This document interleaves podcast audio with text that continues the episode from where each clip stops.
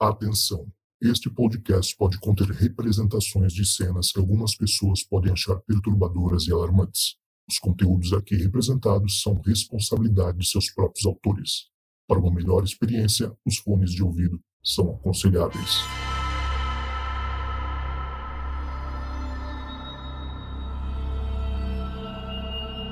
Então, galera, hoje eu vou conversar com Adriana Borges, que é jornalista lá de Palmas, no Tocantins. E essa semana ela postou uma história incrível no Twitter, viralizou, né? Todo mundo marcou lá no Hangar 18, fala: vem ver isso, vem ver isso. Marcou o Relatos do Além, marcou eu, marcou o Ribas também, para dar uma olhada, né, na história incrível que ela colocou. E, enfim, bombou no meio ufológico. Eu, obviamente, não perdi tempo, né? E resolvi chamar a Drica, né, como os amigos chamam ela, para uma conversa aqui comigo antes dela contar a história principal que ela colocou lá no Twitter, do Senhor Abelha, eu queria conversar um pouco com você, Adriana, para saber, assim, sobre o seu trabalho, sobre onde você mora. Você é repórter, aliás, né? Não é jornalista. Ou é a mesma coisa? É a mesma coisa. Eu sou jornalista.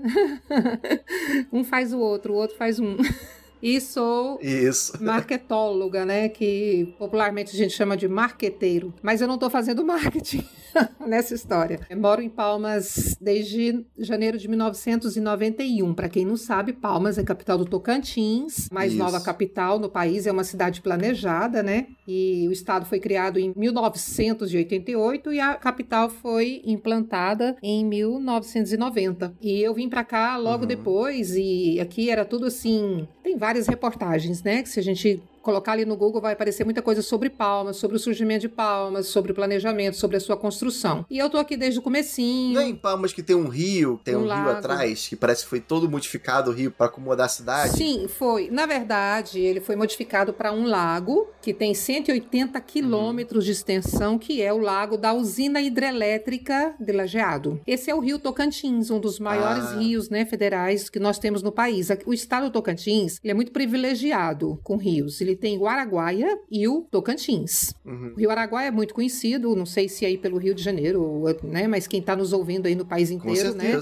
Conhece as famosas praias do Araguaia, principalmente no estado de Goiás e aqui no Tocantins também. E tem o Rio Tocantins. Então, Palmas foi construída entre a Serra do Carmo, que é um desfiladeiro de serras muito bonito, muito atraente. Né? Muito intrigante, de paisagens lindas, e é entre essas serras e o rio Tocantins. Depois de algum tempo, há mais ou menos 10 anos, com a construção da usina hidrelétrica em Lajeado, que é a 45 quilômetros daqui, que foi bem ali no rio Tocantins com o rio Lajeado, é que deu origem à usina hidrelétrica. É uma grande usina e, e originou esse lago que tem 180 quilômetros de extensão. É bem grandão. 8 quilômetros de largura aqui na capital. Nossa, é muito grande.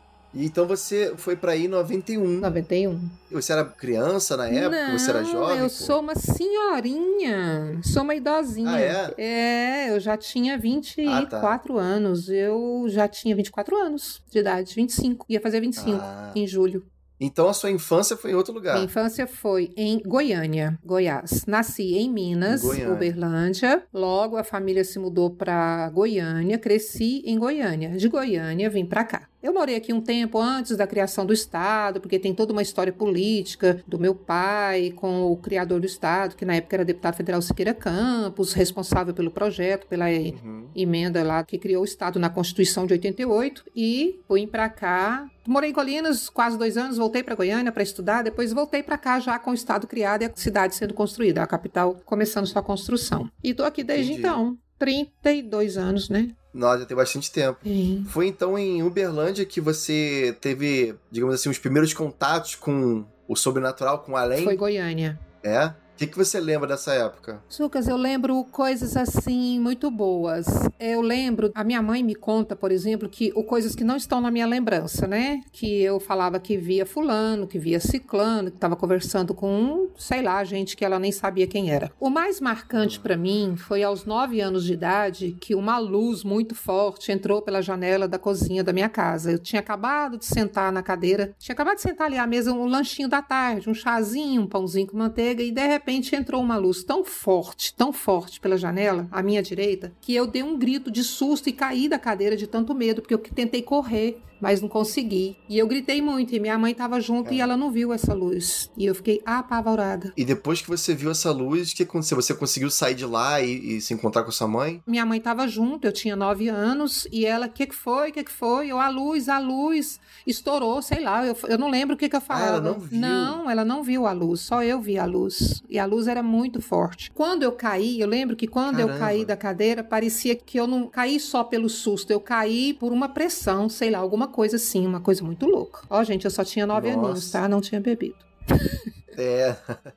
Mas teve uma outra situação que você até brinca falando, gente, eu não bebia. Você viu uma águia? Uma foi águia. Isso? Eu tinha assim uns 14 anos de idade e eu tava bem chateadinha. Coisas de adolescente. Eu tava bem chateadinha, depresinha, e daí eu tava deitada já na minha cama para dormir. E eu olhando assim para os pés da minha cama, do nada apareceu uma águia, mas essa águia era do tamanho da parede. Ela era enorme, ela era gigantesca. E ela deu um piado, um pio. Caramba. Ela soltou um pio. Sabe o pio de águia? Coisa mais linda, né? Parece um som musical. Não parece uma nota musical? Sei. É uma coisa assim, meio assim. Isso! Nossa, né? chega arrepiei, de verdade. É, por aí. Obrigado. Foi assim, e ela um piado, ela olhando para mim, ela abriu o bico, soltou esse som, esse piado muito alto, muito agudo, e bateu asas e voou. Voou assim por cima de mim. Caramba. E eu não vi mais, assim. E ela tava dentro do quarto? É. Ou ela tava tipo lá de fora? Não, ela tava dentro do quarto, pousada nos pés da minha cama.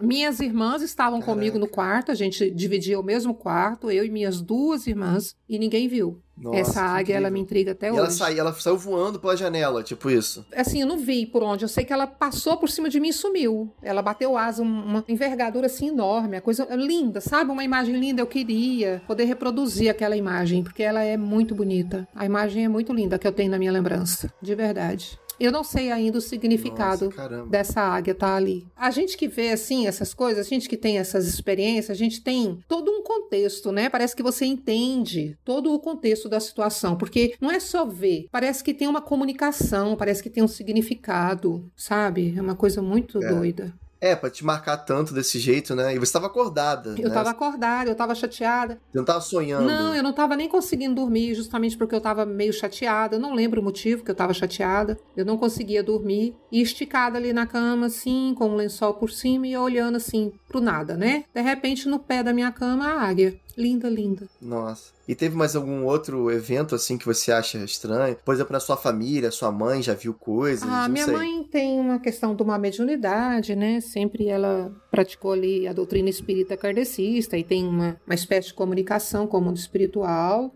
eu também já tive, mas assim, coisas que a gente considera normal para uma casa espírita, né? Agora tem alguns acontecimentos que fogem um pouco disso, que às vezes a gente fica até curioso. Assim, por exemplo, uma situação de uma discussão muito forte em casa entre meus pais e tinha uma senhora na porta do meu quarto olhando para mim. Assim, a gente estava todo mundo acordado, ainda era cedo, e eu estava dentro do quarto e ela na porta do meu quarto olhando para mim, mas ela tinha muita raiva. Eu via muita raiva naquela mulher, sabe? Eu tinha aí uns uma energia negativa vinda muito, dela, né? Muito, assim. muito ruim. É. Então, assim, essas coisas, sabe? Esses lances, aí você escuta coisas, aí você vê lances de luzes muitas vezes, via muitas luzes na minha frente, via muitas luzes onde eu andava. Às vezes eu olhava para o lado porque tinha uma luz passando e de repente não tinha nada ali. Eu lembrei agora que lá pelos meus sete anos de idade, eu estava com a minha mãe, era um domingo à tarde, a gente saindo da casa de uns parentes, esses almoços de domingo com a família, e ela entrou numa lanchonete para comprar água pra gente, isso lá em Goiânia. A gente estava caminhando para casa e entrou na lanchonete para comprar uma água. Acho que eu pedi uma água. Minha mãe, meus irmãos e eu, e do nada eu perdi a visão. Eu fiquei ceguinha, não enxergava nada. E eu gritava: "Mãe, não tô vendo nada". E ela não acreditava em mim. Aí o homem da lanchonete não acreditava em mim e eu não via nada, não via nada. Isso durou assim uns 30, 40 segundos, não sei. Do nada também essa visão sumiu, sumiu, sumiu e parece que eu não sentia nada. Eu só sabia reclamar que não tava vendo nada. E eu perdi a noção do mundo assim à minha volta. Depois voltou. Do jeito que veio foi, sem explicação. Caramba. É, tem essas coisas, né? Acaba que a gente não dá nem muita importância porque, sei lá, não tem onde procurar explicação. É. É, eu tô perguntando isso porque às vezes é uma coisa que vem realmente de mãe, né? Vem dos nossos pais, entendeu? Sim. Às vezes é a mãe, às vezes é o pai, que tem uma mediunidade, tem uma coisa, já viu luzes, já viu coisas no céu. Sim. E às vezes passa pra gente, assim, de alguma maneira, né? É, mas essas experiências, assim, eu tenho muita convicção de que são minhas mesmo, até porque só eu via, né? Só eu percebia. Então era uma coisa muito minha mesmo. Bom, aí você, os anos se passaram, você foi pra Palmas, Sim. começou a trabalhar como repórter Uhum. lá no Comunicatins, é esse o nome? Isso, quando o Estado foi criado. Comunicatins. Comunicatins era uma TV, na verdade era para ser TV e rádio e jornal impresso. Começaram com TV, né? era uma coisa estatal. Era uma empresa mista, mas que era sob a gestão do governo do estado. E ela era afiliada à Rede Manchete, extinta, né? TV Manchete. Se chamava Comunicatins. Depois virou TV Educativa, quando o governo federal criou a TV Educativa e se transformou em TV Palmas, o nome local. E foi lá que um belo dia você se deparou com essa pessoa diferente, E- digamos assim, Isso, uma que se apresentou você como senhor abelha, cap- não foi? capitão Que- abelha. Conta pra gente, assim, do princípio, como é que aconteceu isso, esse encontro? Tá, eu em dia normal, trabalhando lá, eu era repórter da TV e como aqui em Palmas ainda não tinha casa disponível para aluguel nem para venda essas coisas, eu morava numa cidade vizinha, a 64 quilômetros daqui, e vinha cedinho e voltava à tardezinha. No horário do almoço ficava ali mesmo na TV com os colegas. Era normal ter refeitório nos locais de trabalho aqui em Palmas justamente por escassez, né, de local mesmo. Aí eu tava ali descansando na redação, a secretária recepcionista da emissora foi lá dentro, Adriana, tem um homem lá fora te chamando. Eu, mas quem? Ela falou, não sei, só pediu para te chamar. Aí eu fui até lá fora, até a recepção. A recepção era muito pequenininha e o pátio da TV era muito grande, ficava na frente dessa recepção. Era uma coisa muito improvisada. O prédio era feito de pré-moldado.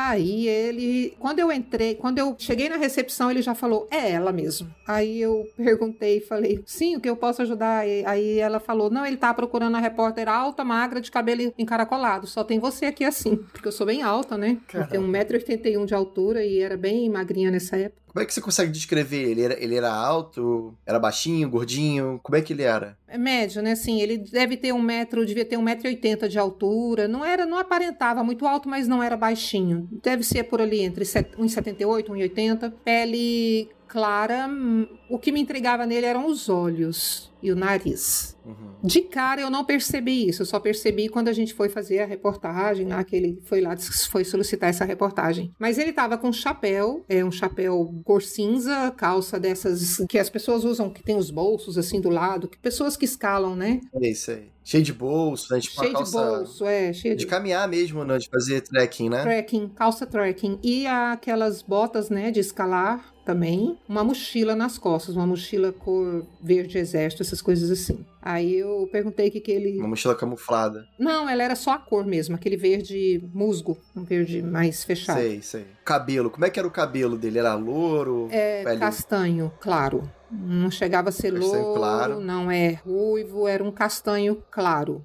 E era longo, não? Não, curto. Curto, mas não corte, nenhum corte especial, só curto mesmo. Ele não ficava muito sem o chapéu. Ele ficava de chapéu o tempo todo e o chapéu tinha uma aba um pouco larga. O chapéu que você diz é um- tipo um boné ou é aquele chapéu tipo de pescador? Aquele que tem uma... Chapéu tipo. Como é que era esse chapéu? Chapéu, tipo. Não é pescador. Pescador tem umas laterais assim pra proteção do sol. É esse que você tá falando? É aquele que... Ah, é um que Tipo do seu no. Madruga, por exemplo. não, Sabe o seu não Madruga? é um pouco maior que aquilo. A aba é mais larga. É um chapéu mais. Como que. Eu não sei modelo de chapéu, gente. Deixa eu pensar. Um chapéu mais tradicional. Um chapéu mais Uhum. vaqueiro. Mas não era tipo de feito de palha. Não, era não. tipo... Não. Um chapéu antigo. Era um chapéu com feito assim, tipo, com uma, uma textura assim, tipo algodão, uma Tipo coisa assim. algodão, é, tipo algodão, uma coisa mais firme. Não era feltro também, que a gente vê muito chapéu de feltro. Não sei se você sabe o que, Aham. mas era um tecido mais firme. É, não era brim, era um chapéu, Entendi. mas agora eu não sei o modelo. Mas era um modelo, sabe esse modelo vaqueiro, só que não assim tão compridinho na frente, não. Era mais formato arredondado. A aba dele era toda em volta da cabeça, Toda. não era como se fosse um boné Não, não. que tem a, a aba pra frente, né? Não, não era um boné, era a aba toda em volta, todo em volta do chapéu. E ele ficava o tempo todo com esse chapéu. A única vez que eu vi ele sem esse chapéu foi quando, numa outra ocasião, gente- ele acompanhando uma outra reportagem da nossa equipe e ele dormiu numa rede, né? E foi quando ele tirou o chapéu. E você falou do nariz dele também? O nariz era um nariz assim alongado, era um nariz longo, sabe, fino. O que me chamou atenção no nariz é que o nariz ele parece que não é igual assim, não vai até o fim, aqui onde encontram os, a região dos olhos. Ele terminava antes, mas ele usava um óculos de uma lente muito grossa. E os olhos dele eram bem puxadinhos, não era assim, não era grande e nem pequeno, mas era um olho puxadinho e meio junto. Levemente um pouco asiático, assim, você diz um pouquinho puxado. É, só não é igual um asiático, os olhos de um asiático, porque o asiático ele tem aquela pálpebra, é diferente. O dele é, é normal, só que é uhum. um olho mais Amendoado, amendoado. coisa assim puxada. Um olho horizontal. Sei. Assim, bem horizontal. O esquerdo bem perto do direito, assim, não tem muita distância entre os olhos, o canto interno do olho. E a cor do olho, eu até falo, assim, não é zoeira, não é brincadeira. Eu tenho um gatinho, chama-se Coda. O olho do Coda é igualzinho o olho do Capitão Abelha, sem mentira alguma. É uma cor, assim, amarelo, depois você tira uma foto para mim. Te mando então. a foto para você ver. É impressionante. Uhum. Desde que a gente abrigou, que a gente adotou o Coda, eu falo com as minhas filhas, gente, o olho dele é igual ao do Capitão Abelha. É muito engraçado. É um olho assim, ao mesmo tempo que brilha, parece que é transparente. Então eu não sei dizer para você se é verde, se é amarelo, se é castanho. Não sei. E o óculos atrapalhava. Às vezes, dependendo de como o sol bate, você vai ver uma cor diferente, talvez, né? Eu não achava que mudava de cor. Eu achava que tinha um brilho diferente, uma transparência diferente. Um brilho diferente. E a gente mal Entendi. conseguia ver porque o óculos camuflava muito o olho dele. A voz dele era normal? Ou tinha uma voz diferente? Uma voz profunda? tranquila, uma voz nem aguda e nem grave, uma voz suave, muito suave, uma voz calma, um jeito calmo de falar, um jeito muito seguro de falar, uma postura muito segura e muito assim, muito para cima, sabe? É, é uma pessoa que passava sempre muito otimista, muito, né? Muito, passava muito uma energia de que tudo é bom, sabe? Assim, é muito estranho. Pô, que legal. E aí você conheceu ele e o que, que ele falou para você? Daí, nesse momento que eu conheci ele, ele falou: Não, é que eu vim aqui pedir para você fazer uma matéria comigo, uma reportagem. Eu, reportagem, ele falou: É, eu quero mostrar as flores que são nativas nessa serra e as abelhas e quais os tipos de flores que as abelhas que vivem na serra preferem. Ele queria fazer uma matéria sobre as abelhas, sobre a floração e as abelhas. Sobre as abelhas. Uhum. Eu achei aquilo estranho, sabe? Você achou estranho, mas você falou com a sua chefe sobre isso? Foi. Ela topou? Como é que foi esse processo? Foi, porque assim, eu também, assim, eu, eu penso que, ah, gente, sei lá, de repente é bom, não custa nada tentar, vai que, né, que fica interessante. E aquela coisa de sempre estar tá acompanhando as obras e a construção da cidade, a gente sairia um pouco, né, do que é rotina do jornalismo na época e tal. Eu falei com a minha chefe de reportagem, ela aprovou a pauta, achei que ela não ia aprovar, eu falei para ele, falei, olha, senhor, como é o nome do senhor? Capitão Abelha. E assim, eu até disfarcei um pouco na hora, eu falei, não, mas o seu nome? Ele falou, não, mas eu, eu sou o Capitão Abelha, pode me chamar de Capitão Abelha. Eu falei, tá bom, eu vou falar com a minha chefe. Ele falou que o nome dele era complicado de falar? É, assim, ele não? falou, não, eu só sou o Capitão Abelha, eu só quero que você me chame assim. Eu, tá bom. E eu sou assim, ah, acho então que ele tá escolheu bom. a pessoa certa, que eu não sou aquela pessoa de ficar questionando e brigando, não. Eu falo assim, uhum. não, tá tudo bem, sabe? Tá tudo, tá tudo. Aí eu fui falar com a minha chefe e ela aprovou, assim, ela deu ok pra pauta sem questionar. Eu falei, nossa, vamos fazer uma matéria sobre Caramba. abelha. Achei legal, né? Não tinha apicultura ainda, não tinha essas coisas por aqui ainda. Ele queria falar da vida das abelhas na serra, aqui, que é na serra que margeia a cidade, né? Aí marcamos o dia, ele voltou, falei, deu ok para ele, ele marcamos o dia que eu não lembro quantos dias depois, ele voltou lá para TV, prontinho para ir com a gente no carro da reportagem, porque ele ia mostrar onde que a gente ia ver as flores que ele queria mostrar e explicar sobre essas flores e sobre as abelhas. E assim foi feito. Subimos a serra no nosso carrinho de reportagem, que na época era uma Toyota Bandeirante. Não sei quem conhece, parece um jipão duro, para subir aquela serra cheia de cascalho, a estrada toda de chão, né? Sem asfalto, não tinha asfalto, mas aqui nada ainda. E a gente foi, e ele falava muito sobre, ele mostrava, ele, aqui para aqui, aqui tem uma florzinha assim. Era uma florzinha aqui, uma florzinha ali, e sempre tinha a florzinha que ele falava, e ele explicava o nome, o tipo de mel que dava ali, que produzia ali, e por que que as abelhas preferiam aquela ali. E ele foi começou a falar das abelhas, começou a falar das abelhas e começou a falar da vida na colmeia, dentro da colmeia, a vida interna ali, como é a sociedade. Você falou em determinado momento no Twitter que parecia que ele viveu dentro de uma colmeia. Ele ele me desafiou. Ele falou que falou assim: Não, eu, eu falei, como é que o senhor sabe tudo isso? Como que a gente sabe da abelha rainha, sabe das operárias, sabe do poli, sabe como que faz lá, é. né? Tudo. E ele falava coisas assim que eu ainda não tinha ouvido falar nem lido. E eu falei, como é que o senhor sabe o que, que é assim? Ele, não, porque eu, você pode considerar que eu já vivi numa colmeia. E eu achava assim, gente, eu Caramba. tô assim com uma pessoa que não é muito normal e eu tô aqui, vamos lá ver o que, que vai dar. E ele falou uma coisa muito interessante, que na época eu, talvez por ignorância minha, mas na época a gente não ouvia muito falar sobre isso. Ele falou assim: olha, eu vou te dar um exemplo da importância das abelhas no planeta Terra. Se as abelhas morrerem, acabarem, forem extintas, a raça humana também é extinta. A vida da raça humana, do homem, depende da abelha. E eu não achei conexão nenhuma naquilo nexo nenhum no que ele falou. Hoje em dia se fala muito disso, Hoje mas na época talvez não. Não, não falava. Não falava. Eu não tenho recordação, de, portanto que eu achei absurdo. Eu não acho que, que não era falado isso. Aí de uns dois ou três anos para cá, não sei, no máximo quatro anos para cá, a gente lê sobre isso, a gente vê especialistas falando sobre isso. Eu só lembro do Capitão Abelha, é. que falou isso para mim em 1991. Ele era muito, muito, muito, muito conhecedor da vida, da natureza, essas coisas. Ele só falava assim, não, eu falava, como é que o senhor sabe tudo isso? Não, só gosto de estudar. Eu tô aqui para estudar. Bem legal. E aí vocês fizeram a matéria normal, nada assim extremamente surpreendente, né? Ele normal. explicando sobre as flores e tudo mais. Sim, tudo normal. Transcorreu uma, foi uma reportagem, uma produção normal, nada de estranho. Para nós ali tava tudo normal. Alguma coisa que ele falava ou outra, eu, eu ficava curiosa, eu perguntava, eu questionava, mas foi uma situação normal.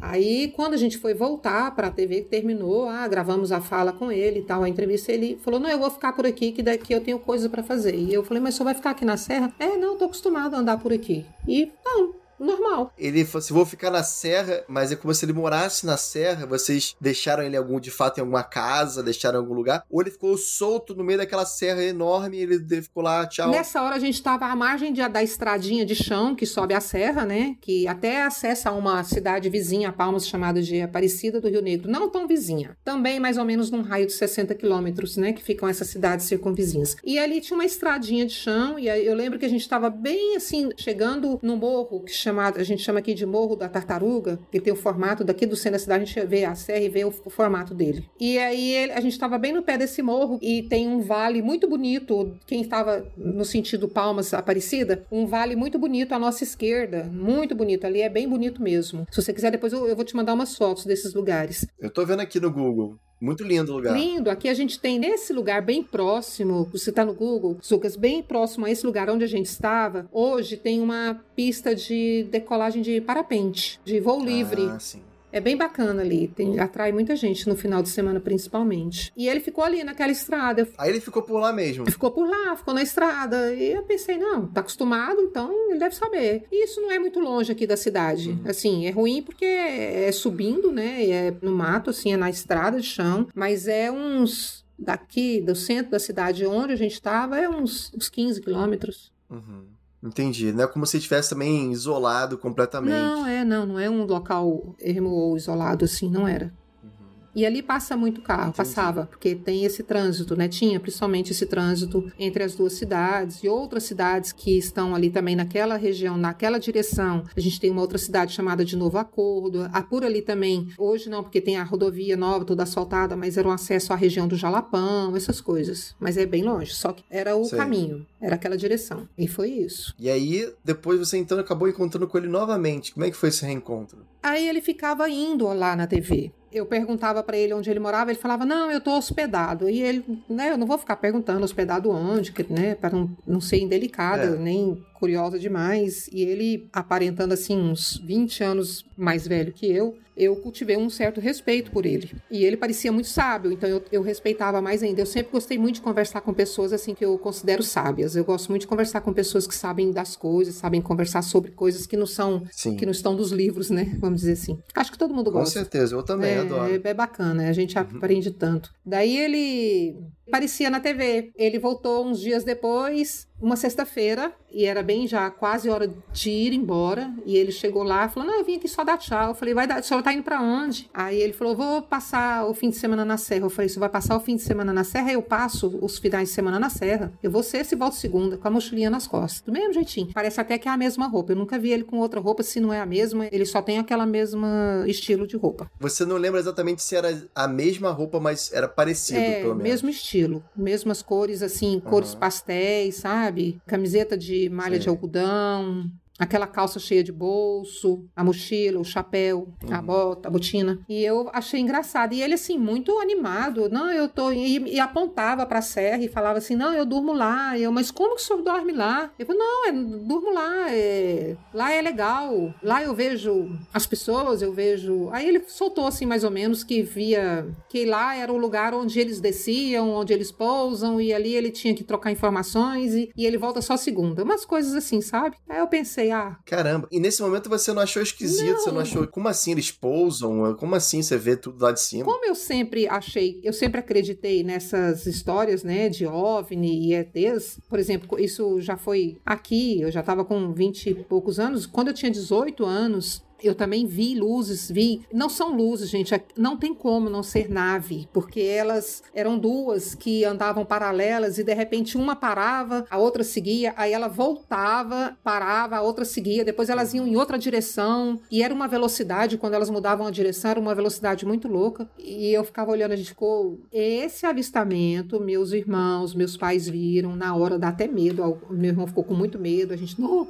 não, não, sei lá. E não tinha celular para filmar também que não ia conseguir filmar, porque é o formato de luz mesmo, né? Parece estrela. E aquelas coisas. Então, assim, para mim isso sempre foi muito normal. E eu sempre fui muito ligada nessas histórias de ficar lendo e vendo sobre ETs, sobre OVNIs. É, a gente tem um, um ouvinte nosso, que é o Naldo, ele inclusive mandou uma. Quando eu falei lá no grupo que eu entrevistar você, uhum ele mandou uma, uma mensagem falando o seguinte, que ele também é de Palmas, né? Ah, legal. Ele falou que um colega dele, nessa mesma época, falou que às vezes no fim da tarde, no início da noite, ele viu algumas luzes nessa serra. Sim. Que ficavam se movimentando na horizontal, se aproximando e afastando. Sim. E aí ele falou que ele confirma isso, né? Que inclusive nessa serra tem um trecho que tem aquela ladeira, que se você desligar o carro na ladeira, ele começa a subir. Em vez de descer, ele começa a subir. Parece que a serra teria alguma coisa magnética, esquisita, diferente, é, entendeu? Tem. E tem uma história, Lucas, que é, alguns é, especialistas da área de minério já explicaram. Palmas, não sei se você já viu também, isso deve ter em noticiário fácil de acessar aí pela internet, como atrai raios, raios relâmpagos, né? Em época de tempestade. Então tem uma incidência de raios muito alta, às vezes aqui. Acontece muito. Olha, pode ser uma coisa a ver com, a, com os minérios isso, eles explicam muito sobre essa questão de uma placa de minério que tem aqui sob essa região da cidade. Entendi. E na Serra parece que tem muito isso, né? Na Serra, né? É, na Serra, a Serra do Carmo aqui. Uma parte é Serra do Lajeado, mas essa parte aqui que a gente avista daqui da cidade é a Serra do Carmo. Serra do Taquaruçu, um pouco mais atrás, onde tem cachoeiras, lugares bonitos. É a mesma serra que ele acampava, não? É, é a mesma, é essa mesma. É a mesma, né? Tá.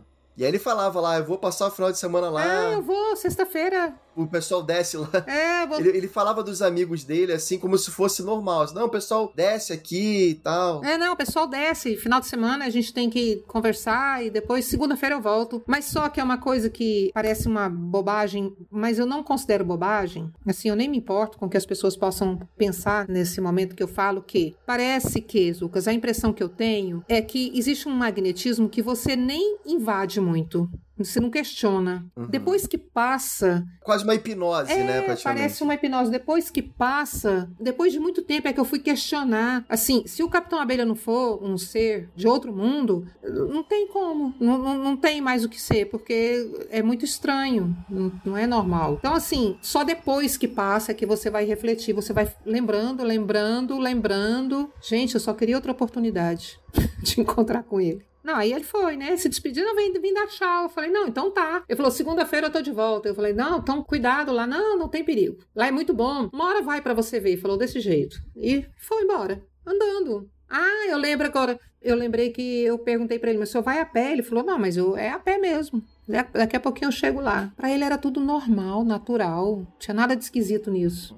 Era esquisito para mim. E então ele ficava nessa de indo e voltando, indo e voltando, e Sim. ele conversava com você. É, Quantas vezes você se encontrou com ele? Você lembra assim? quatro ou cinco vezes só. Máximo Aham. cinco vezes. E ele sempre ia lá na TV. Eu tinha curiosidade de saber onde eu poderia vê-lo, né? Fora da TV, mas não, ele sempre estava na TV. E toda vez que ele ia na TV, eu estava lá. Não teve nenhuma vez em que ele esteve lá e que eu não estava. Assim, que ele, por exemplo, que eu teria procurado pela Adriana. A Adriana não está. Toda vez que ele chegou, É Porque você nem sempre ficava todo dia lá. Às vezes você saía pra fazer reportagem, não sei. Sim, saía, É. ficava na externa, né? Ficava nas reportagens, voltava pra redação, não era o tempo todo ali na TV. Ele sempre me encontrava lá. E era engraçado. Nada é coincidência, né? É, não é. E engraçado que, contando assim pra você, sempre que eu conto, na verdade, eu, eu fico lembrando assim, não era assim uma pessoa que ficava conversando em rodinha, ele conversava comigo. Olhando nos olhos você. né? É, coisa ele assim. conversava comigo, ele parece que ele estava direcionado mesmo a, a querer conversar comigo. E não é assim, dizer assim, ah, Entendi. é um cara, ela é uma moça, não, não tem nada a ver com, sabe, homem e mulher, tem nada a ver, é- era uma outra história, é uma outra conexão, Entendi. uma outra sintonia. E também não estava interessado em fama, audiência, reportagem, me filma aqui. Não. Não, ele queria falar com você. A mensagem era pra você. É, assim, quando a gente está entrevistando alguém, o jornalista, o repórter, pergunta o nome da pessoa para aparecer ali nos caracteres embaixo, né? Fulano de tal, por exemplo, Isso. biólogo, né? Astrólogo, qualquer coisa. E eu, no dia da reportagem das abelhas, eu falei, agora eu- como é que eu coloco o seu nome aqui? Ele, não, Capitão Abelha. Eu falei, não, mas eu preciso do seu nome, porque vai aparecer lá na. Não, eu, eu, eu prefiro que seja Capitão Abelha, porque ninguém vai saber quem eu sou, vai saber se você colocar o Capitão Abelha. Tá bom então. E assim foi pra reportagem, Capitão Abelha.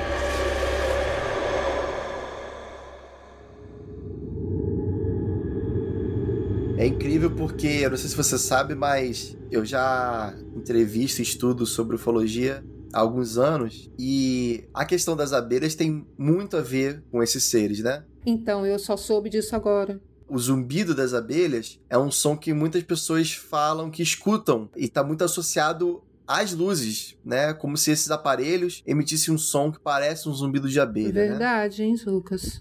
E é, muitas vezes se fala que os Greys, né, que são esses seres Hum. os cinzas, né, com aquele olhão preto, não o Capitão Abelha, Uhum. né, os, os Greys, Hum, os baixinhos, muitas pessoas falam que o comportamento, as pessoas que viram, né, que estiveram perto, Uhum. falam que parece que eles não têm uma espécie de vontade própria, mas como se fossem parte de uma colmeia, algo maior, hum. como se fossem abelhas. Então essa Gente. palavra abelha é muito falada no meio ufológico, porque está muito associada ao fato de alguns, alguns desses Greys não terem essa vontade e não terem expressões faciais, não dão risada, não ficam tristes, só obedecem a, certos comandos Entendi. que vem de algum lugar que a gente não sabe, né? Como se fosse uma espécie de mestre ou, ou abelha rainha, digamos assim, Hum, que comanda eles, né? hum, E os nórdicos, né, que são os seres que são parecidos com os seres humanos, que aí talvez seja quem você viu, hum. a gente não sabe exatamente da associação deles com os Greys. Alguns acreditam, né, que eles te comandam os Greys, eles que são os líderes, né? Meu Deus. Eles usam os Greys como se fossem uma espécie de, digamos assim, escravos, ou como se fosse realmente um instrumento, né, desses nórdicos. Outros acreditam que tanto os Greys quanto os nórdicos são a mesma coisa, só que com uma roupagem diferente, né? Nossa. Talvez os Greys usam uma roupa de ser humano para se passar por ser humano, né? Para não, talvez, amedrontar a pessoa, né? Que tá abordando. Então tem muitas.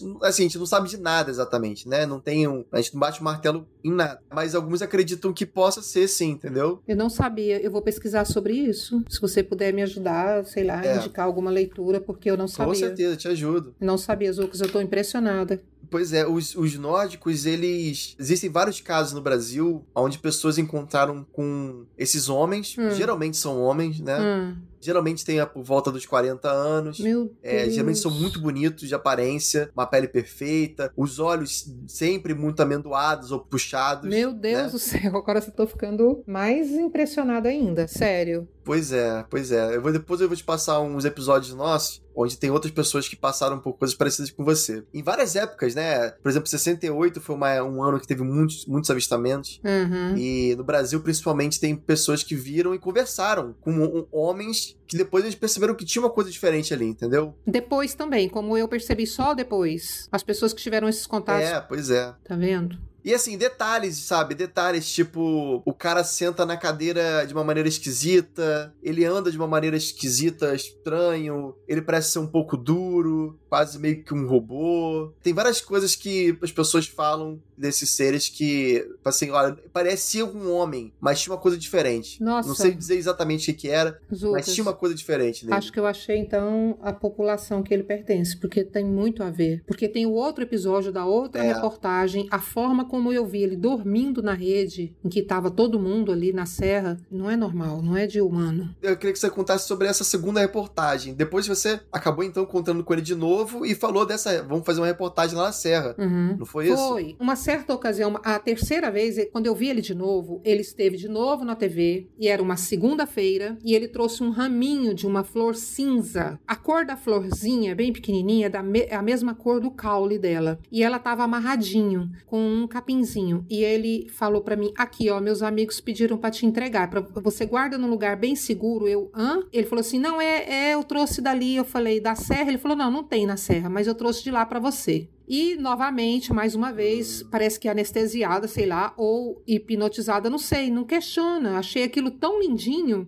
E mais ou menos assim, de uns 25 centímetros de, de caule e as florzinhas bem pequenininhas, um raminho, um buquezinho. Eu falei, nossa, obrigada, Capitão Aham. Abelha e tal. Aí eu- ele falou, eu tô voltando de lá agora, da Serra. Isso era 10, 11 da manhã, alguma coisa assim, na segunda-feira. E aí eu fui acompanhando ele até o portão. Falei assim, domingo ou sábado a gente vai fazer uma reportagem lá na Serra. Eu vou ver, me falaram das inscrições rupestres que tem lá e ninguém nunca registrou. E quem me falou são chacareiros, pessoas que moravam em chácaras ao pé da serra ali, são pioneiros aqui da região, mesmo antes de existir Palmas, né? Ele falou, eu posso ir? Eu falei, pode, o senhor quer acompanhar? Ele falou, eu quero muito ir, eu quero muito poder ir. Eu posso ir? Posso, senhor pode ir. Eu só preciso te acertar direitinho o horário e a data. Ele falou, não, eu venho aqui saber. Eu falei, tá bom. Vem quarta-feira, quinta-feira, que eu vou já dizer pro senhor que hora é. Por que, que eu já falei que ele podia ir? Porque quando eu levei a sugestão de pauta pra minha chefe de reportagem, praticamente se formou uma excursão. Todo mundo queria ir no dia que a Adriana fosse lá na Serra fazer essa matéria das inscrições rupestres que tem nos paredões de calcário aqui da Serra do Carmo. E ninguém nunca tinha visto, a gente era todo mundo recém-chegado. Os moradores ali, dos chacareiros que eu falei, eles conheciam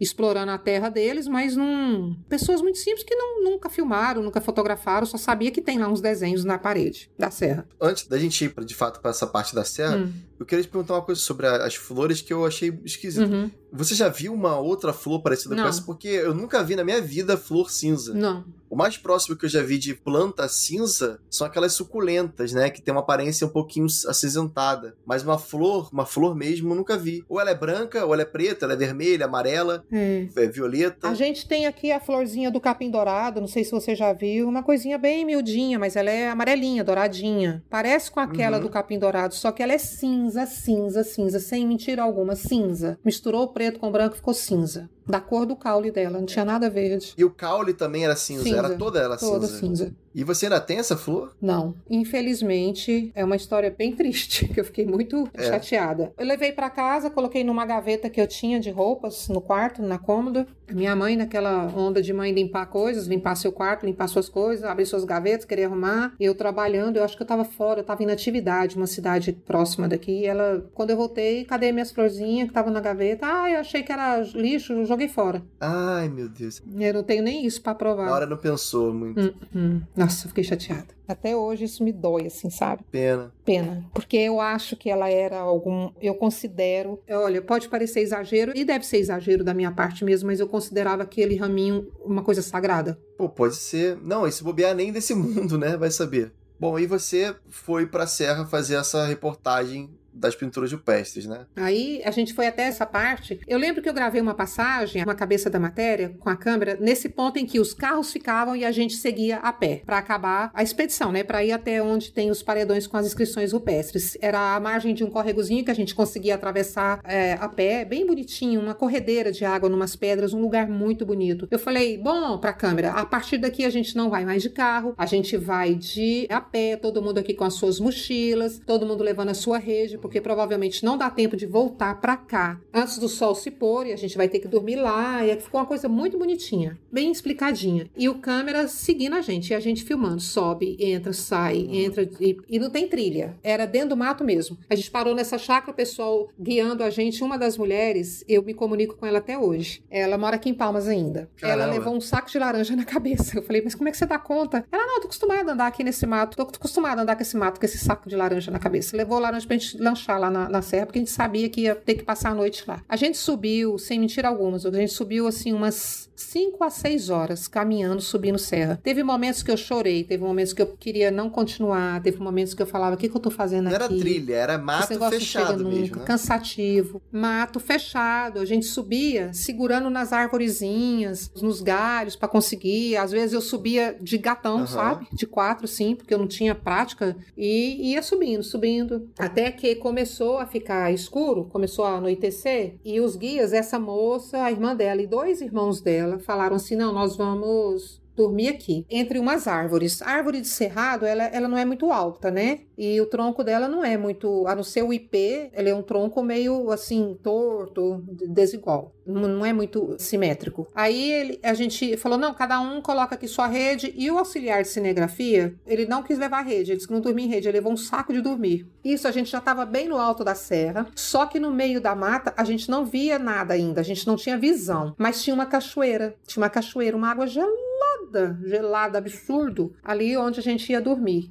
E muito bonita, mas bem gelada. E cada um amarrou sua rede. Aí todo mundo desceu o seu lanchinho da sua mochila, né? Eu tinha levado pão, não sei quem levou banana, a mulher levou laranja e tinha. Todo mundo levou água, tinha bastante água. Os, os meninos carregaram água e, e fomos o Capitão Abelha abriu um saquinho da mochila, tirou um saquinho da mochila dele e começou a comer a castanha. Aí eu falei, chupa uma laranja, Capitão Abelha. Não, não, não, não quero. Ele falou, é, come castanha, um pão, castanha não, do não, Pará? Não. Só comeu castanha. Aí eu falei assim, você vai comer só castanha? Era castanha do Pará, castanha... Tinha uma outra castanha que eu não lembro o nome, não. Mas era castanha... A maioria era castanha do Pará. Devia ter castanha de caju no meio, não sei. Eu não olhei muito. Aí era, e era pouco, não era muito não, era bem pouco. Aí eu falei assim, mas você vai comer só castanha? Você não tá com fome? O senhor não tá com fome? Ele, não. Olha, aprenda uma coisa. Nós não precisamos mais que castanha e água para viver. Comeu castanha, beber muita água, não precisa de mais nada. Tem todos os nutrientes que você precisa. Lógico. Ele só falou isso, aí eu não quis discutir né? com ele, né? Ele falava com tanta propriedade, com tanta segurança. Aí ele só comeu essas castanhas e era pouquinho.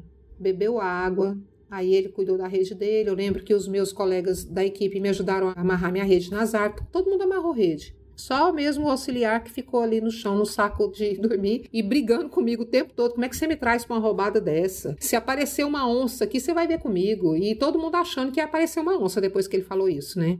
Porque tem onça parda no cerrado e tem onça parda na serra. A gente ficou o tempo todo esperando. Ninguém dormiu direito. Eu mesma não dormi direito. Acho que eu dormi muito depois de cansaço. Só que quando todo mundo já estava muito cansado, cada um deitou na sua rede, eu fiquei com a rede do lado da minha rede estava o cinegrafista, do outro lado o motorista nosso, o auxiliar no chão perto de mim no saco de dormir. Aí tinha as moças numa outra rede. Elas levaram uma rede grande, ficaram as duas em uma só, as duas irmãs e o, os rapazes na sua. E o capitão Abelha um pouco mais afastado. Aí eu falei, gente, o capitão Capitão Abelha tá tão quieto, ele não fala nada. Aí eu chamei, Capitão Abelha, tá tudo bem? E nada. Aí eu gritava, Capitão Abelha, tá tudo bem? E isso ficou de noite. E ele nada. Aí eu levantei. Eu falei, não, eu vou lá. Aí o cinegrafista foi comigo, até a rede dele, né? A gente andou assim, acho que uns 5, 6 metros até a rede dele. E ele tava dormindo. Ele tava deitado retinho, com o chapéu dele nos pés, a mochila embaixo da cabeça e as mãos, os braços cruzados sobre o peito, cruzado.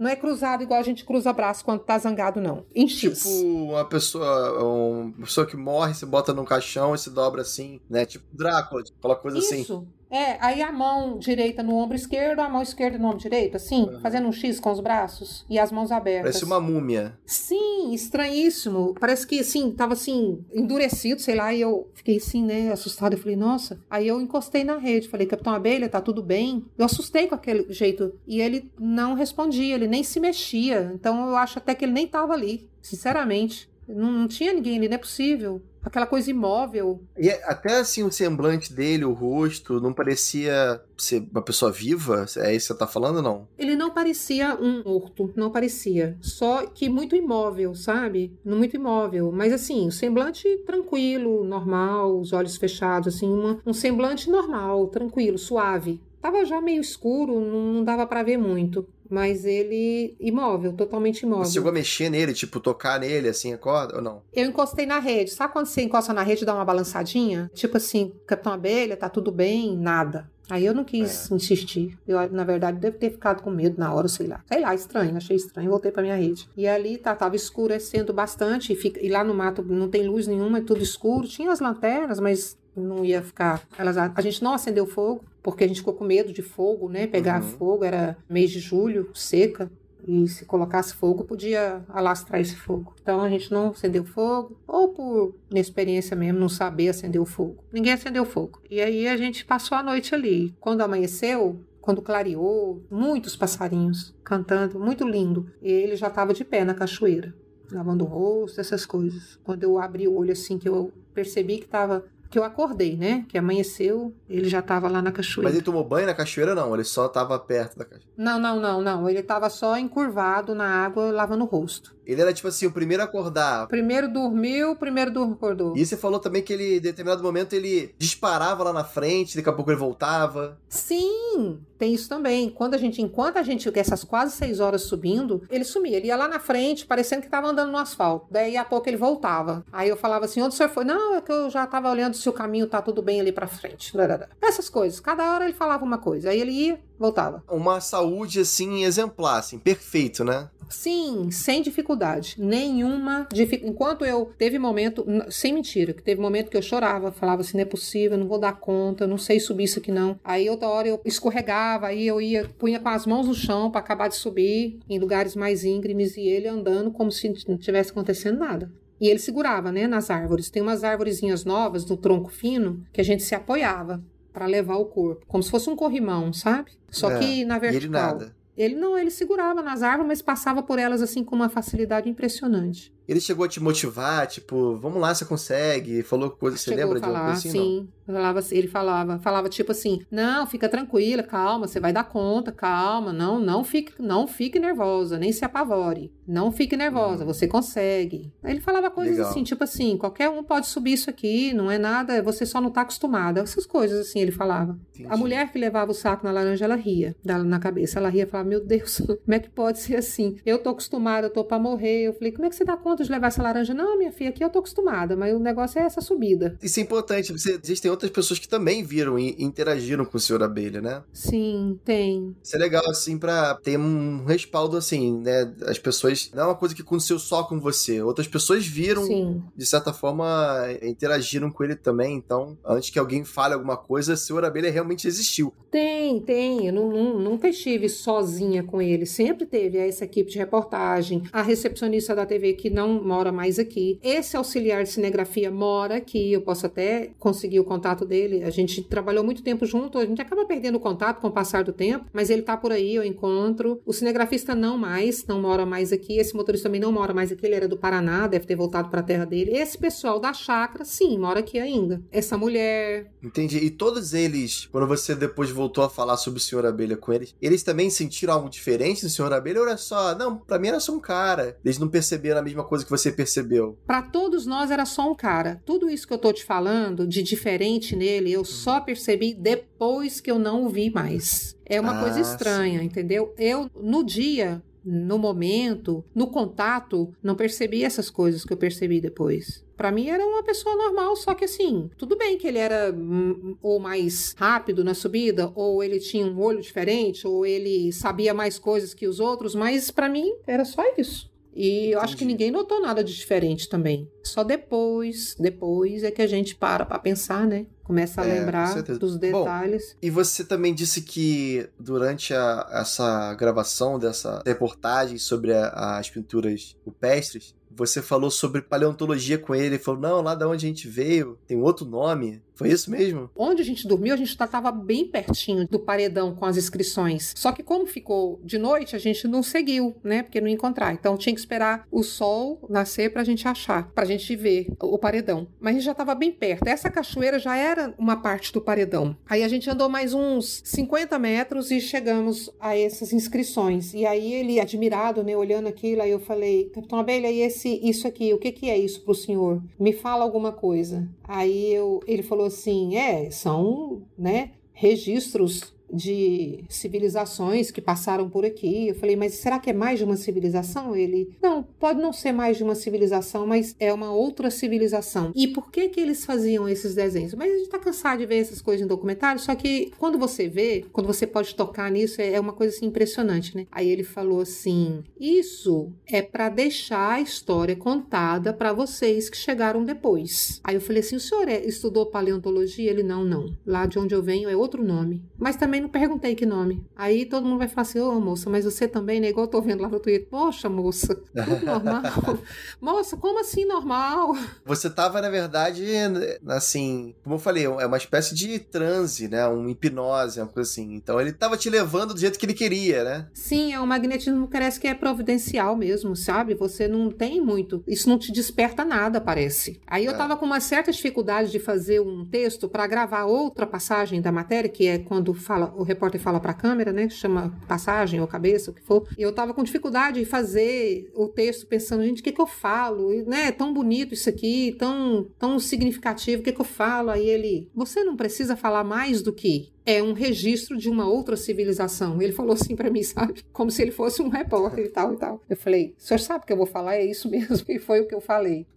E tava bem bonito, Caraca. sabe? Bem bonito. Vermelho bonito. E nossa, e eu sou. Pô, eu tô doido pra ver essa reportagem, mas não existe mais, né? Não, pois é. Então, existe um centro de documentação da TV. Quando a TV foi extinta, eles. Antes disso mesmo, porque foi mudando diretoria, como ela era uma gestão de governo do Estado, cada vez que trocava governo, trocava administrador, secretário de comunicação, trocava diretor de TV, trocava técnico, trocava todo mundo. Esse pessoal não estava muito ainda antenado sobre a importância de registro, de né? De um centro uhum. de SEDOC, que a gente chama, né? Aí, Sim. centro de documentação, que é guardar arquivos, fazer arquivos, arquivar mesmo todo o trabalho. Mas um dos nossos colegas, ele ainda trabalha aqui, ele trabalha no, na Assembleia Legislativa do Estado. Eu tenho contato com ele. A gente já tentou de várias formas recuperar, encontrar essas duas reportagens e elas sumiram. Outras também sumiram, não foram só essas duas. É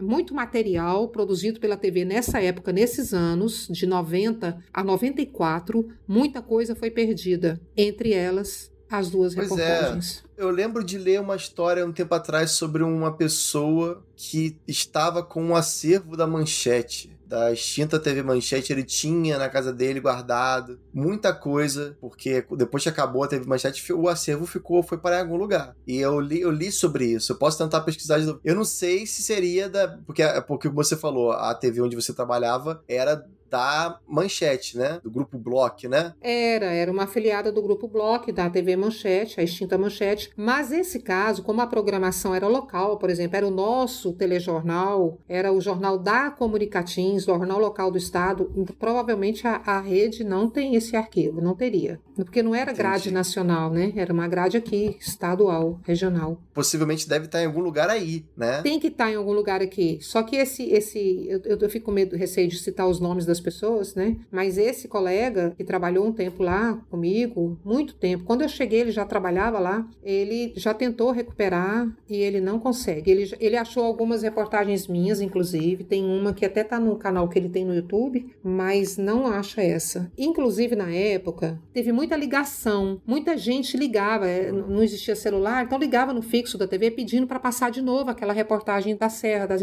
inscrições rupestres. Essa uhum. reportagem, ela deve ter passado passado, repetido no nosso telejornal, assim, umas sete, oito vezes. Ela foi várias vezes reprisada e não tem o arquivo nenhuma dessas vezes que ela veiculou no jornal. É impressionante, mas não tem. Caramba. Mas, por exemplo, esse rapaz que cuidou depois do SEDOC, ele sabe da reportagem, ele procurou ela bastante, ele também tinha interesse em vê-la de novo, ele tinha muito interesse, ele tem, inclusive, ainda muito interesse em colocar ela no canal dele, que ele resgatou alguns vídeos, né, da época da implantação da cidade, da capital, ele tem muito interesse em colocar ela no canal dele, mas ele não encontra. E ele lembra, porque ele editou a matéria, ele foi o editor de imagem da matéria. Sim. Poxa, uma pena mesmo. Até aproveitar aqui, não, se alguém, alguém que trabalha com isso souber, né, alguma, puder dar uma, alguma ajuda, né, que esteja escutando a gente, é uma, uma coisa legal a gente se recuperar, né? Quem sabe a gente consegue ver finalmente o Senhor Abelha. Sim. Vai ter gente fala, fazendo um retrato falado dele, com certeza. Eu já tenho alguns amigos que gostam de desenhar, vão fazer um desenho dele.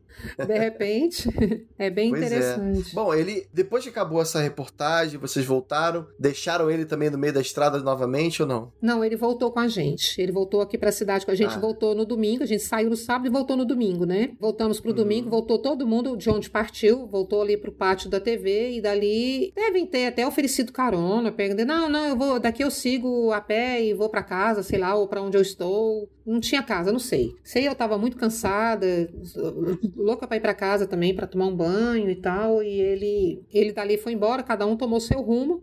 E eu também tomei o meu. Daí a gente não falou muito. E ele foi embora. Depois ele depois eu tive outro contato com ele, que ele também voltou a TV alguns. Ah, ele deu uma sumida assim, uns 15 dias, mais ou menos, sei lá, não sei quanto, mas um tempo ele sumiu. Eu não tenho muita noção do tempo agora na lembrança, né? Mas ele sumiu e depois um dia ele apareceu. Eu falei, nossa, o senhor sumiu. Aí ele, é, pois é, eu tive que dar uma ida em casa. E eu falei, onde que o senhor foi em casa? Aí a gente sentou numa calçadinha que tinha no pé da parede, né, externa do prédio, ali no pátio, tem aquelas calçadinhas beiradinhas de cimento que o povo fala. E a gente sentou ali, eu uhum. falei, mas o senhor foi para onde? Onde é a sua casa? Aí ele falou, é Minas. Eu falei, nossa, eu nasci em Minas. Ele falou, eu sei. Eu falei, como é que o senhor sabe? Eu acho que eu falei pro senhor, né? Ele falou, não, não falou não. Inclusive, eu sei onde, onde eu não lembro direito as palavras, o que sinceramente parece confuso, mas assim, eu não lembro. Eu sei que ele citou o episódio que aconteceu com aos meus nove anos que eu vi essa luz na janela. Inclusive, eu sei que quando você tinha nove anos, você se assustou muito com a luz que você viu entrando pela janela, você ficou com medo. Não precisava ter medo. Falou desse jeito. Nessa hora Olha eu meio isso. que dei um susto, sabe? Nessa hora eu meio que eu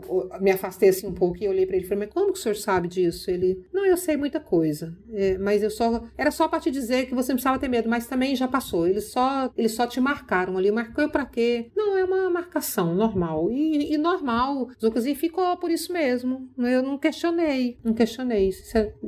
Eu fui lembrar disso também depois. E nessa hora você meio que aceitou aquilo ali. Ah, beleza, ele, ele soube desse fato, né? Ele... É, é. Ele basicamente falando assim: eu tava lá, eu lembro de você pequena, né? Eu lembro. De repente. E você, mesmo assim, não. Ainda é encantada, digamos assim, né? É, sabe assim, deslumbrado, assim, porque para mim é. é. tudo possível, né? Esse mundo que é desconhecido, eu não duvido muito do que acontece no mundo desconhecido, do que possa acontecer. E para mim foi como se, ah, não, legal, sei como que é isso. E não era bem assim, mas foi processado dessa forma na minha cabeça, entendeu? Não sei se eu consigo explicar. Uhum. Sim, eu entendo. Isso, assim, para mim é a maior evidência de que ele não é um homem como, como a gente, né? Ele não é, é não, não possivelmente... tem como ser. Eu falo é. desse episódio, da forma como eu vi ele dormindo na rede e a tal da alimentação dele. Gente, não tem como ser como a gente.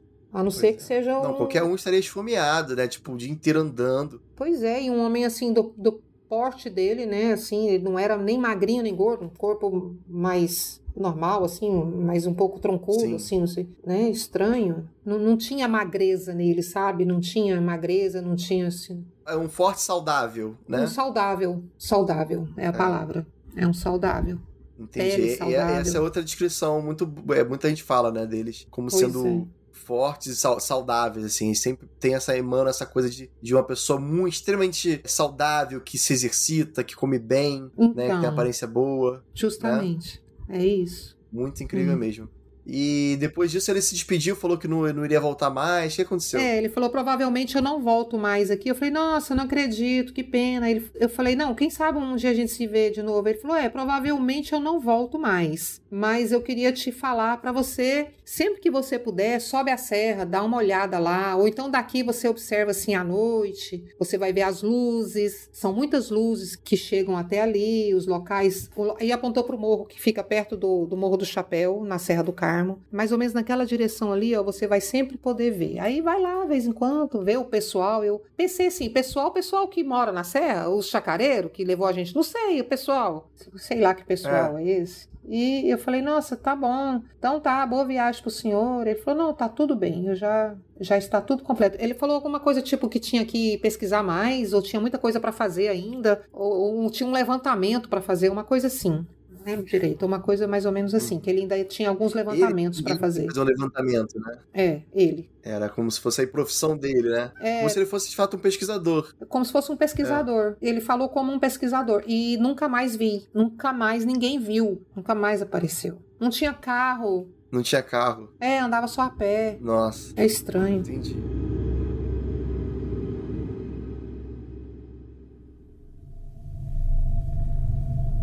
E você, depois da situação toda, você chegou a ter sonhos com ele? Você viu, chegou, não sei, algum momento que você, putz, lembrei do Senhor Abelha. Teve algum outro momento assim que você achou diferente? Não, não sonhos não, mas sempre ele esteve na minha memória. Eu conto essa história para todo mundo. Teve um momento que eu teve muito tempo, muitos anos que eu não contava, porque eu pensava assim, vão me achar louca, né? Eu deixava quieto. Aí depois que você fica mais velho, que você ganha maturidade, maturidade é uma benção, viu, Zucas? Você vai ver quando você estiver lá é, na frente. Você...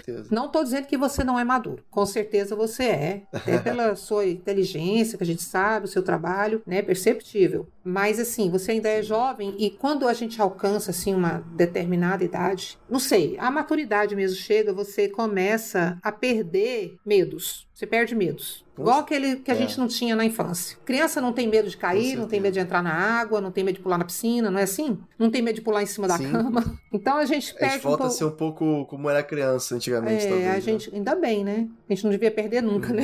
A criança que a gente é. É, verdade. Mas assim, é, começa a perder medo. Daí, de repente, eu comecei a não importar e comecei a contar para todo mundo. Agora, em casa, eu sempre contei para minhas filhas. A minha, uma das minhas filhas sempre insistiu para eu escrever essa história no Twitter. Eu nunca quis escrever. Não foi por, por conta do que as pessoas vão pensar. Foi por preguiça de escrever aquilo tudo. um cara lá leu, uhum. comentou. Eu não consegui ler todos os comentários, mas teve um que falou assim: pô, 39 tweets esse fio. Aí eu fui contar, tem 39 tweets o fio. Caramba. Caramba. Aí eu ouvi de ah, manhã. essa hora deve ter muito mais. Eu fiz um. A thread tem 39 tweets, tem 39 posts. Você escreveu. Ah, entendi. Achei que fosse as respostas. Sim, sim. Não. Você fez 39 postagens. Postagens para contar, a história. pra contar essa história. Então eu tinha preguiça. Pensava, gente, mas como que eu vou contar? E como que as pessoas vão entender? Eu tenho que. Porque contar conversando, igual eu tô com você, é uma coisa. Escrever já é outra, né? É, aí eu fui. Certeza. Aí ontem alguém viu lá minha, meu comentário que eu sigo aquele astromínio. Ah, se você tivesse um contato com o ET, o que você faria? Aí eu só escrevi assim: eu queria só ter uma outra oportunidade. Aí todo mundo, alguns é. seguidores, é. né? Ah, agora você vai ter que contar. O que, que foi, Drica? Como é que é? Você conta o que aconteceu? Onde? Sei lá. Aí minha filha, mãe, agora você conta logo. Aí ela até escreveu lá no Twitter: conta logo, mulher, essa história. Eu não, conta aí você, que você conhece essa história. Aí as pessoas insistindo. Uma amiga minha, há dois anos e meio, quando eu contei para ela numa viagem pro Jalapão que a gente fez, ela ria tanto de mim contando essa história dentro do carro. E é muito engraçado quando eu falo Capitão Abelha, algumas pessoas fazem referência ao Capitão Caverna do desenho animado. Você acredita? Capitão Caverna. É. Lembra do, do, desenho animado? Aí ela, não sei lembro, se você lembro. chegou a ver. Aí ela gritava, Capitão eu vi, Caverna. Eu, não, é Capitão Abelha. Aí eu não importo, sabe? Fica Abelha. me zoando. Aí, dois anos e meio atrás, eu contando essa história nessa viagem para ela, ela, não, Madriga, você vai escrever isso no Twitter. Aí, ontem, eu resolvi escrever. E foi escrevendo assim, eu fui sem revisar, fui escrevendo, fui, soltei, soltei e deu no que deu. Eu estou, assim, assustadíssima com a repercussão, tanto que estou aqui falando contigo que é uma Sim. pessoa, né, um cara super bacana aí, um podcast. esses dois canais são muito bons, né? Tava olhando, tava ouvindo. Então eu tô aqui falando com você, tem outros que me convidaram, já agendaram. E tá Legal. agendado um para amanhã, o outro para semana que vem, o outro para sexta. E eu tô contando essa história e o, o trem lá no Twitter irritou, né? Como se diz né? na gíria, irritou, porque repercutiu demais e eu tô Bombou, assustada né? com ela. Viralizou. Bombou. Viralizou, tô preocupada com essa repercussão. Talvez agora, quem sabe então, o senhor Abelha volte, né? Depois dessa repercussão quem aí. sabe ele não tá até ouvindo Não sei se ele tem gente. internet. Ah, será? Você acha que não? Ah, te falar, viu? Tem cada história boa por aí, não tem? Tem uns canais aí que a gente já vê no YouTube com seres já se falando com a gente, né? Acho bem bacana. E você. A última pergunta que eu te faço antes de terminar Sim. É, se assim, depois desse encontro, mudou realmente alguma coisa na sua visão sobre a vida, sua percepção de mundo, consciência, alguma coisa assim? Quando você falou consciência, é bem o que eu ia dizer. Quando eu tomei consciência da possível experiência que eu tive, tanto que eu afirmo, afirmo, eu tive um contato de quarto grau. Eu afirmo. Para mim, não tem, eu não tenho dúvida disso. Se aquele homem que eu conheci aparecer e falar assim: Oi, Adriana, eu sou o Capitão Abelha, não sou nada disso que você tá falando, tudo bem. Mas se isso não acontecer, ele vai ser sempre para mim um ser que não é deste planeta. Então eu afirmo que tive esse contato de quarto grau, eu acho isso deslumbrante, eu acho isso uma honra muito grande, eu tenho gratidão por isso. Quando eu tomei consciência do que passou depois que passou, que eu falo assim, queria tanto uma outra oportunidade de reencontrar ele ou encontrar um outro e identificar de cara do que se trata.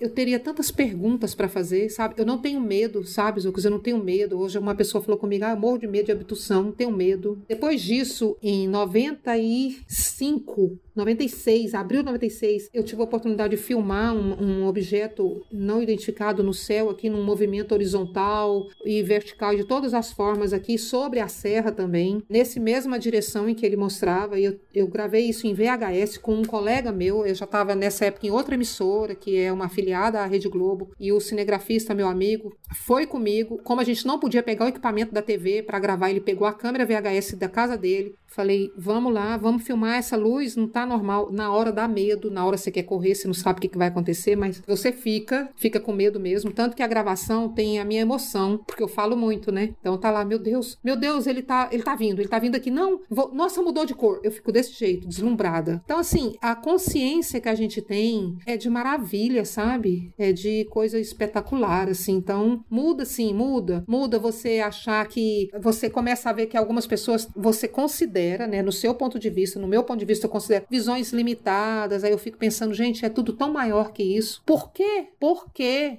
que eu tô nesse planeta, que eu sei que eu estou inserida numa galáxia e que eu sei que essa galáxia faz parte de um universo, que existem outras galáxias, que só por que, que eu respiro, por que, que eu penso, por que, que eu falo, por que, que eu movimento? Por que, que só eu teria vida? E eu sei que não é assim. Essa visão, isso que você tá falando aí, você já tinha antes do, do encontro tinha. com ele, você sempre acreditou nisso, né? Ou sempre, não? Ou sempre. foi depois desse encontro que você, caramba, nós não estamos sozinhos? Não, sempre, desde pequena, desde criança, sempre. Desde pequena. Sempre. É, muita gente fala que não tem. Uma das coisas principais que se fala em encontros como o seu, quando a pessoa tem uma, um contato assim muito próximo e a pessoa muitas vezes não acreditava em nada disso, ela fala assim: hoje em dia eu tenho uma consciência cósmica. Eu acredito que nós não uhum. estamos sozinhos. Uhum. Eu acredito que a, o que eles querem, na verdade, não é nem exatamente falar sobre as abelhas, não. Eu acho que, na verdade, o que eles querem é justamente atingir pessoa por pessoa e tentar mudar isso, né? E mostrar é. para essas pessoas que existe algo além, né? E passar essa mensagem adiante. É,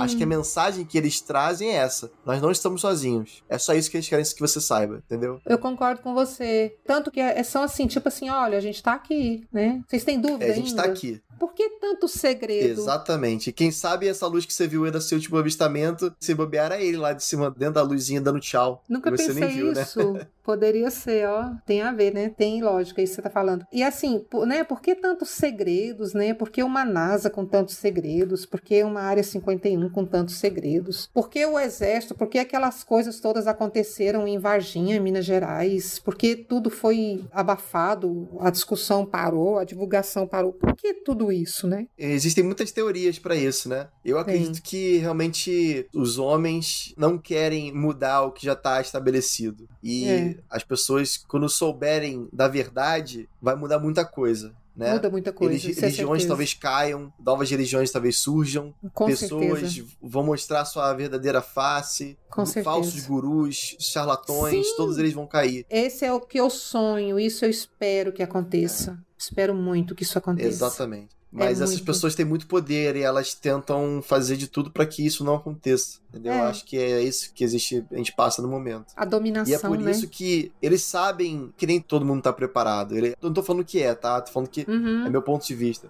Uhum. Eu acredito que eles, eles sabem que não são todos tão preparados para uma verdade tão forte quanto essa. E é por isso que eles não aparecem para todo mundo. Eles aparecem para uma pessoa aqui, uma pessoa ali, um senhorzinho que mora lá no interior, lá de Minas, né? É. E eles preferem ir assim, de pouquinho em pouquinho, entendeu? É, é eles fazem a propaganda no boca a boca, né? Como a gente diz, né? É tipo é, isso. E eles sabem também, da, talvez, da nossa incapacidade de saber lidar com a situação ou com eles mesmos, né? Que seria feito é, de um que se apresentasse como: não, eu não sou deste planeta, vim do planeta tal, meu nome é tal, tal, tal, tal. E aí, o que, que você faria, né? O que, que a humanidade faria? Pegaria esse, essa pessoa, que que levaria. Faria? O que, que a humanidade faria? O que, que os poderosos faria do mundo experimento faria? com a pessoa para abrir então, o cara ao meio, né? Vai saber o que, então, que, aconteceria, né? De repente, até, às pois vezes, é. hoje mesmo, muita gente me fala, né? Até naquele tweet meu, meu que, que, que, virou lá, tem mais de 30 mil curtidas, sei lá.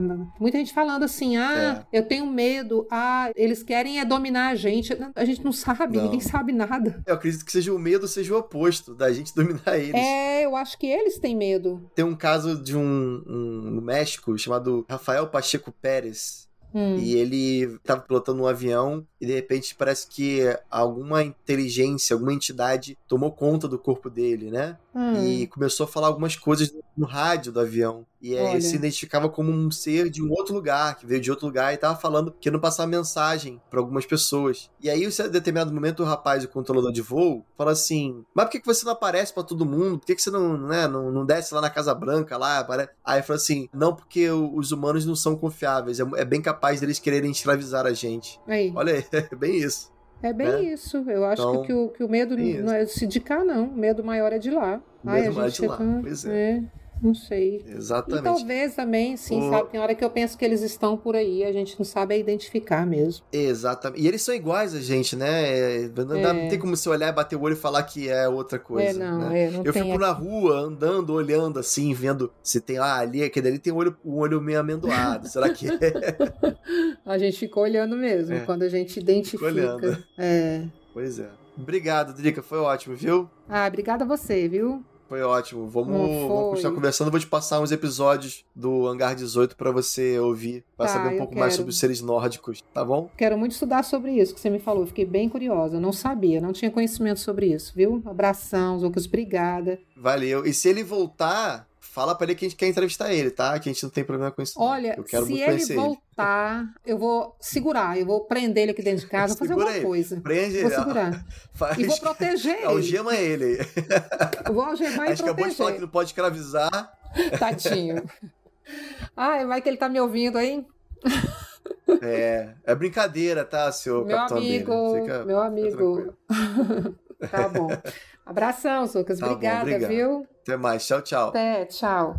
Bom, é isso, galera. Estamos chegando ao fim de mais um Relatos do Além. Espero que vocês tenham gostado desse episódio. Se você gostou, comenta aí nas, nas redes sociais, no Instagram, no Facebook, no Twitter. Manda para mim o que você achou. Se você tiver uma crítica construtiva, tiver uma ideia nova para melhorar ainda mais o podcast, pode mandar também para mim pelo WhatsApp. Meu WhatsApp pessoal tá sempre aberto, que é mais um 647 830 0422. E, além disso, eu também estou fazendo um Apoia-se. Quem sabe até no futuro eu faça um canal. Eu tenho muita vontade de fazer, fazer live com, contando os relatos. Eu tenho, tenho vontade de fazer isso. Tenho energia, tenho gás. Só que para fazer tudo sozinho, a produção custa caro, né? Então, se vocês puderem me apoiar lá no Apoia-se, eu fico muito, muito agradecido. Transformar também esse podcast que é quinzenal em um podcast semanal, né? Vamos contar mais histórias. Tenho recebido muita, muitas histórias bem bacanas. Só que de 15 em 15 dias demora muito até, até chegar ao próximo episódio. Então, se vocês puderem me apoiar lá, é, com certeza essa grana vai ser totalmente focada em a gente aumentar ainda mais o podcast, tá bom? É, agradeço já de antemão, né? Antes de mais nada, se, se você puder apoiar com 5 reais ou mais, enfim, qualquer ajuda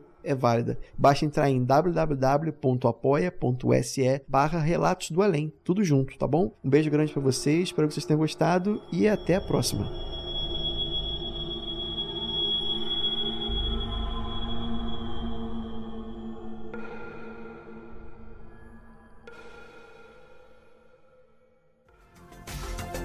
Este episódio foi editado por Atelas, soluções em áudio para podcasts.